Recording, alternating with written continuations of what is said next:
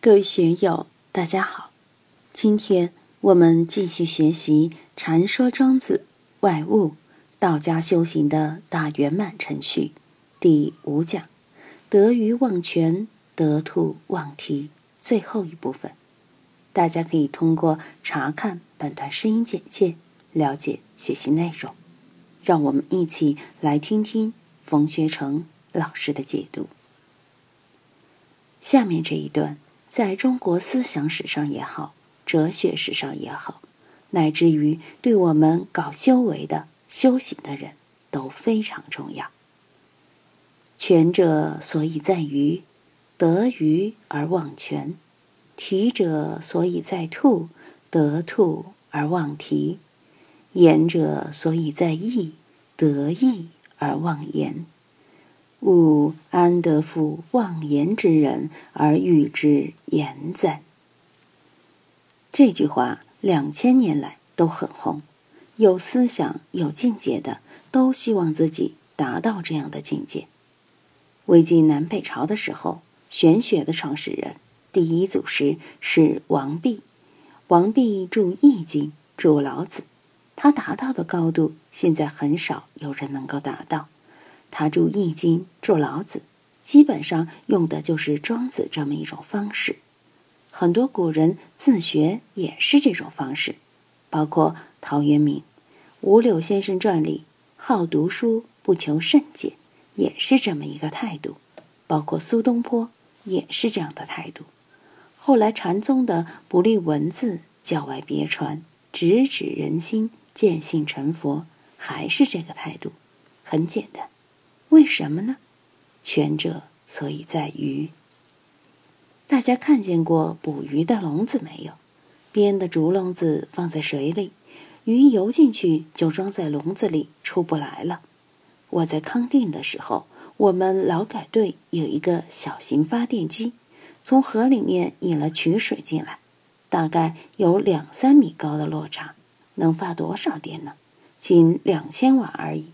很小的一个水轮发电机，夏天没有问题，监狱里面用电不多。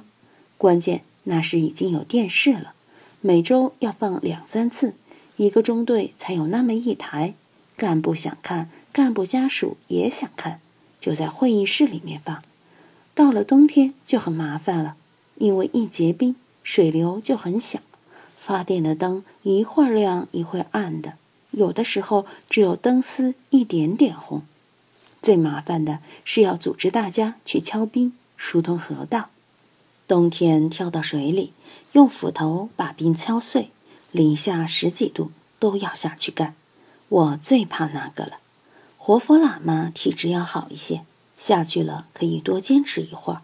我就不行，浑身除了皮就是骨头，没有肉，尽量避免下水。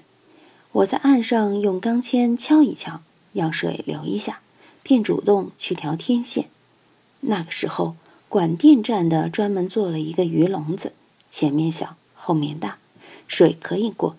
傍晚的时候就把鱼笼放下去，第二天早上里面就是满满的一笼鱼，吃得欢天喜地的。鱼笼的作用是什么？捕鱼。真正捕到鱼以后，就把鱼笼放在一边了。捕了鱼就是煎鱼吃或者煲鱼汤，得鱼而忘全了。提者所以在兔，得兔而忘提。提，捕兔的笼子和机关，包括捉野猪、老熊、老虎，都需要一些捕猎的工具。抓住兔子或者野兽以后，那个机关呢，工具呢，也就放在一边忘了。佛祖也说。佛所说法，常以法喻法，法上应舍，何况非法？就是这个道理，一样的。我们的目的是什么？手段是什么？手段是为了达到目的，工具是为了达到目的。当目的达到以后，手段也好，工具也好，都放在一边不料理了。下面的这些话就需要更留意了。言者所以在意，得意而忘言。这个得意，并不是我们世俗上讲的名利上的得意，而是讲对真理、对道的领悟。为什么禅宗讲不立文字，教外别传，直指人心，顿悟成佛？悟了以后，就得把你以前的都放下。其实大家都有这个经历。读中学的时候，你还看小学的课本吗？读大学的时候，你还在翻中学的课本吗？不可能的。你上了一层以后，就把过了的放下了。你明心见性了，见了佛法的真谛，见了真如佛性，三藏十二部你都放下。有的人学佛一辈子，老是打坐放不下，念经放不下，拜忏放不下，永远都停留在相上。那你就还没有得意。佛祖精粹的东西，最好、最高、最妙的东西，你还没有得到。真正得到了，你还管这些东西啊？得意而忘言。真正武功高的，他连剑法剑术都忘了。摘叶飞花皆可取人性命。他没有招式，没有武器，却是最高的武功。学佛的人，真正学通了。给你讲什么佛法啊？皇帝老子不言权，亿万富翁不说钱，老将军不谈兵，老和尚不说禅。天天给你谈禅的人未必懂禅。网上这些谈禅的多热闹，有的大师牛的不得了，完全是一个超级祖师的口风，比武登会员里面的祖师还牛，而且全是用古文。用祖师的口吻在开示大众，把我讲的宝镜三昧都弄上去了。我留言说：“这是冯学成的，怎么不注明出处啊？”他回了一句：“我凭什么要注明出处？我不注明出处，你又奈我何？”这些人惹不起，不敢得罪，所以言者所以在意，得意而忘言。怎样使我们自己的精神修为？自己的技能修为达到出神入化的状态，而忘了学习过程中技术性的、理论性的东西，怎样把它们化掉，真正的出世，真正的在果位上坐实，这个是中国两千年来知识分子也好、文化人也好、艺术家也好，乃至于修道的人都追求的这么一个境界。言者所以在意。一定要把目标锁定。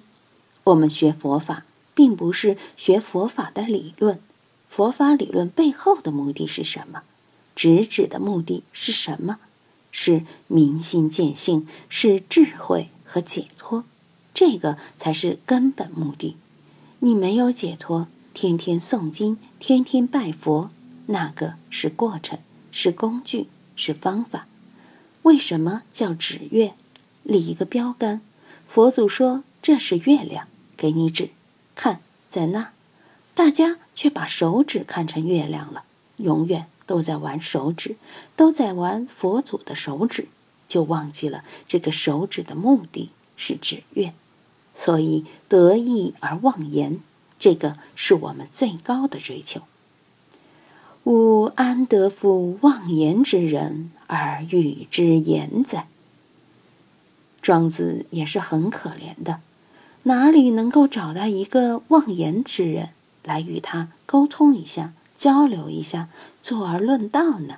很孤独。我们大家师兄道友互相沟通、互相切磋，要有一个境界，要达到得意忘言的境界，在这上面切磋，别在废话上切磋，别在是非上切磋。当然，安身立命之处。